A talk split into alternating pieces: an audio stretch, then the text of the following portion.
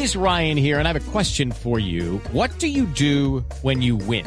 Like, are you a fist pumper? a woohooer, a hand clapper, a high fiver. I kind of like the high five, but if you want to hone in on those winning moves, check out Chumba Casino. At ChumbaCasino.com, choose from hundreds of social casino style games for your chance to redeem serious cash prizes. There are new game releases weekly, plus free daily bonuses. So don't wait. Start having the most fun ever at ChumbaCasino.com. No purchase necessary. BGW. Void were prohibited by law. See terms and conditions. 18 plus. Tan elegantes. Todos muy tan pinchados y de muy buena familia. sí. Sí, Y ahí están apellidos. chupándonos la plata porque esa, toda esa plata nos la han sacado a nosotros de los impuestos. Sí. Sí, y se la Sí. están robando. Bueno, miren, por eso les tengo al invitado que tenemos. Eh, y por eso comencé con la frase que se la escuché a él en una entrevista que dio hace un muy buen tiempo, que dice, cuando la dirigencia es corrupta, el pueblo es corrupto. Eso lo dijo Confucio. Así comenzamos en Blue Jeans hoy. Y hemos invitado a Orlando Mejía Rivera, es profesor e investigador de la Universidad de Caldas, escritor, médico internista y filósofo, y ha publicado libros, muchos. Pero eh, tiene uno en especial que se llama Los Ojos de la Medusa, y son toda una serie de ensayos sobre corrupción eh, que los agrupó justamente con ese título. Así que, pues, le damos la bienvenida porque tienen la historia de la corrupción desde la época de la colonia. Desde allá viene el asunto. Orlando, muy buenos días. María Clara y compañeros de la mesa, muy buenos días. Me encanta escucharlo. Muchas gracias. Bueno, ¿qué- ¿cómo empezó la corrupción en este país? Porque es que nos suben y nos suben impuestos, pero no luchan contra la corrupción. Sí, María Clara, desafortunadamente tendría que decir que la corrupción de este país comenzó cuando nació el país. Ah, bueno. Y ahí está el mayor problema. Las estructuras de la colonia son estructuras ya encaminadas a la corrupción y que cuando llegamos al sistema republicano cambian de nombre, pero persisten dichas estructuras. Dicho de otra manera, mira, no hay corrupción individual en Colombia, no hay corruptos en Colombia. ¿No? Eh, me explico, no hay corruptos aislados en Colombia, Ya. hay estructuras de corrupción donde por supuesto no todos so- so- somos corruptos, Mm, yo diría que la inmensa mayoría de los colombianos nos indignamos con esta situación, pero ¿qué pasa? Al existir una estructura de corrupción, nos quedamos en la indignación, María Clara. Sí. Es lo de todos los años, ¿cierto? Claro. Eh, ¿Por qué? Porque la estructura de, de corrupción está dada para cuatro cosas. Impunidad Sí. jurídica, además de eso, viene el problema de los políticos, ¿cierto? Cada vez estamos en lo mismo. ¿Quiénes se roban, por lo menos visiblemente, el país? Los políticos. Pero resulta que hay estudios muy claros desde el punto de vista histórico y de, y de economía, de historia y de politología que muestran que, para sintetizarles, desde la época republicana, es decir, desde el siglo XIX hasta las elecciones que vendrán ahora en octubre, del 70 al 80% de los elegidos no dependen del voto de opinión, son votos comprados a través de manera directa con dinero, a través de las estructuras de corrupción que están muy eh, muy incorporadas a las regiones o a través pues de la violencia que se ha ejercido desde los distintos ámbitos. Claro. Entonces, los políticos que llegan a, a robar saben que no les interesa el voto de opinión. Solo el 30% en la historia de este país ha sido voto de opinión. Entonces Y- ya empezamos a entender Mm. qué es lo que pasa, ¿cierto? Y son los que no ganan. Eh, sí, hay un 30% de voto de opinión que logra llegar al Congreso. Ah, ok. Y uno puede encontrar una historia de ese 30% que ha intentado modificar las leyes para que realmente esos mecanismos intrínsecos de corrupción se cambien, pero no han podido, no ha podido ninguno. Orlando, yo le quiero preguntar. Uno dice familias tan pudientes metidas en unos en unas eh, esas redes de corrupción increíbles que uno dice tienen todos los los eh, las posibilidades las oportunidades eh, son familias de cuna como dirían nuestras mamás ¿Por qué resultan metidos? Es como la plata fácil. Yo pensaba antes de ver, de ver su trabajo que era que la cultura narco nos había cogido y nos había invadido. Entonces la plata era rápido, era fácil eh, y tenía que hacerse pues a través de delinquir. Pero si esto viene desde la colonia, burlándose la ley y burlándose todo, y donde hoy en Colombia todo se volvió paisaje, porque, ah, sí, pero eso no pasa nada, porque esa es la frase ya de cajón, y no pasan cosas como la que está pasando hoy en Guatemala con el presidente. Entonces uno dice, ¿por qué esas familias así? Mira, esa pregunta eh, tiene una respuesta que cuando yo la, la, la vislumbré después de, mu- de trabajar muchos, muchos documentos, a, a mí me, me causó impacto. Mira, hay que remitirnos a un autor muy rápidamente, que es Max Weber, ética, la ética del protestantismo y el capitalismo. Los ricos de, de culturas protestantes tenían una idea de que ser ricos era una especie de gracia de Dios, ¿cierto? y que esa gracia de Dios era trabajar intensamente para repartir la riqueza. Y tú lo ves desde Benjamin Franklin Sí. hasta Bill Gates. ¿De acuerdo? Sí. Es ese modelo de rico que, que, que pone a sus hijos además a estudiar, puede que en una muy buena universidad, pero que tiene que ir a la cafetería con el, el becado. Es decir, Sí. esa idea de la cultura del trabajo, por ser rico en estos países implicaba trabajar para ser rico, pero para repartir. En cambio, desde nuestra herencia medieval en estos países, hablo de Colombia, pero obvio que implica otros países, fue el rico, los ricos, los terratenientes heredan la tierra, pero no deben trabajar. Es, decir, Dios les da eso para que no trabajen. Hay una actitud desde el principio de rémoras. Cuando estos terratenientes, estoy hablando de la colonia y de los primeros años de la República, perdieron las tierras, ¿cierto? Sí. Les quedó el Estado como su botín. Mm. Desde la primera república, la gente aristocrática de este país se convirtió en que merecen usar el botín de lo público del Estado y como tienen los vínculos para llegar a esos puestos, es algo que está desde ahí. Ahí se tipifica el ladrón de cuello blanco, ¿cierto? Es Claro. el ladrón de cuello blanco que, que perfectamente lo encontramos en el sobrino de José Celestino Mutis, que ya hizo un chanchullo con la expedición botánica cuando lo heredó Ay, qué horror. hasta los nules nuestros, pues para hablar de condenados y que no vayamos a tener problema. Sí. Entonces, ese, ese, eh, ¿a qué es lo que hay en esta clase alta eh, aristocrática? Creen que merecen expoliar el Estado, creen que están por encima de las leyes, de hecho están porque sus mismos familias son los que hacen las leyes.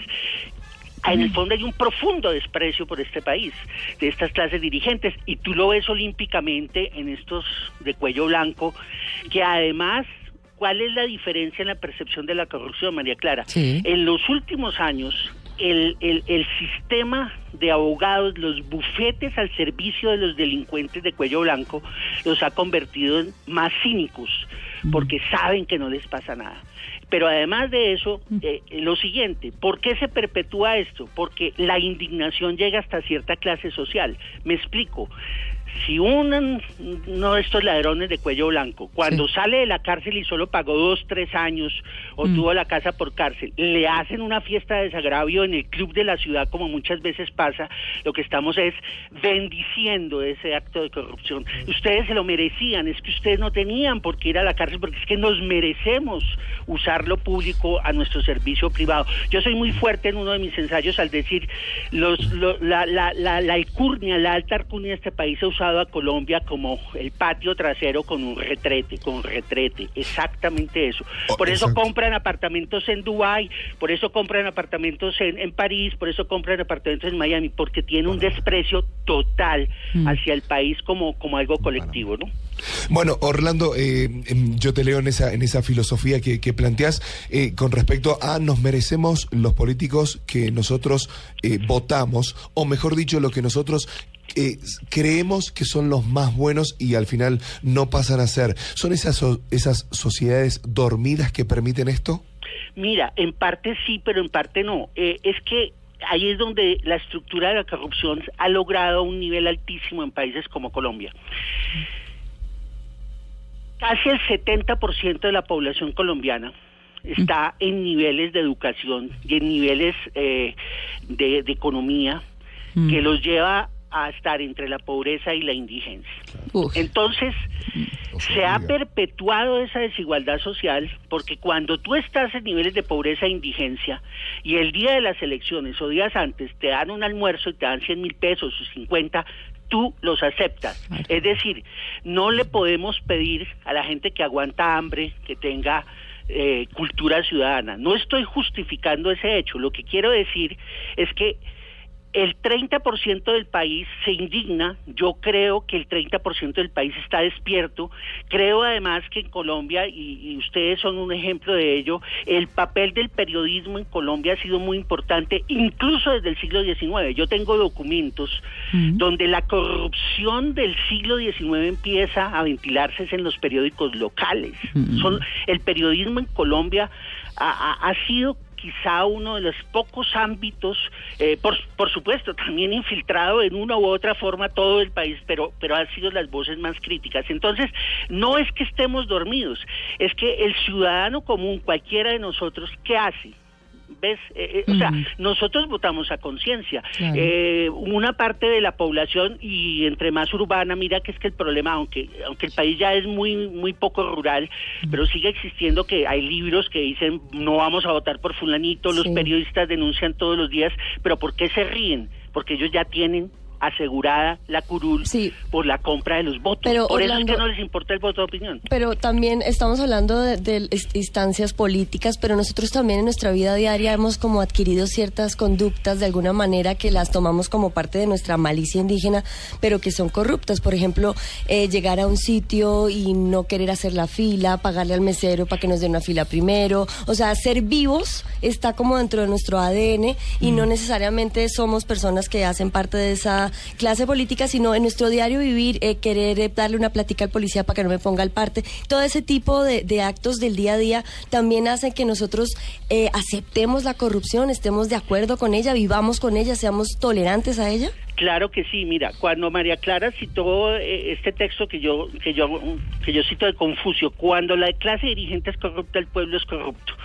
Indudablemente el problema de la corrupción, si solo fuera de los políticos, digamos que existirían mm, más opciones, ¿cierto? Pero lo que tú acabas de decir es así.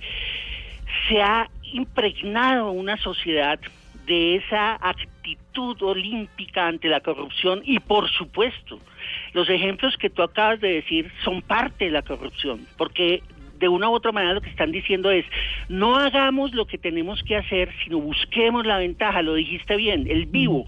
Ojo la malicia indígena fue un invento de los españoles porque te cuento que los indígenas no no conocían la mentira. Los indígenas cuando empeñaban la palabra la cumplían.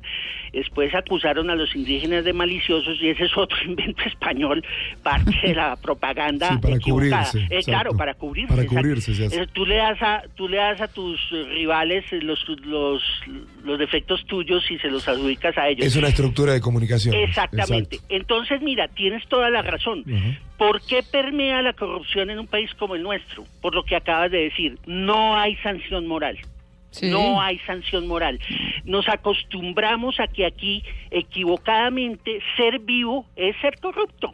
Claro. Equivocadamente ser vivo es hacer las cosas que como no debe ser. Entonces se crea una sociedad paralela con unos, si se quiere, antivalores paralelos que al ser de la mayoría o al parecer ser de la mayoría se convierten en el fondo en los valores a seguir. Orlando, ¿dónde consigue uno los ojos de la medusa, eh, esa publicación? Pues mira, en este momento ya lo tengo porque eh, a mí me gusta eh, lección de Hemingway, de García Márquez, es nunca publiques, recién terminaste un texto. Ah. Déjalo enfriar y lo vuelves a corregir. Ya lo volví a corregir Sí. y está listo. Vamos a buscar que a quien, quien le interese pues eh, que el libro se edite. Los textos básicos salieron en el 2011-2012. Ya, ya, ya en frío lo he eh, complementado, lo he corregido mejor y bueno, no, está, estoy pendiente a ver a quién le interesa el tema. No, que con seguridad muchos, eh, por supuesto que sí, y ojalá que alguien escuche, ¿no es Bueno, cierto? Ojalá. Orlando, pues muchas gracias por su atención con En Blue Jeans, el tema interesantísimo, quisiéramos seguir hablando, pero el reloj nos acosa, así que le deseo un feliz día. Bueno, no, a ustedes también y muchas gracias. Hasta Bueno, luego. Hasta luego, es. Orlando Mejía Rivero, es Rivera, es bogotano, pero vive en Manizales. Sí. Además, lleva mucho tiempo allá. Si quieres sorprender a tu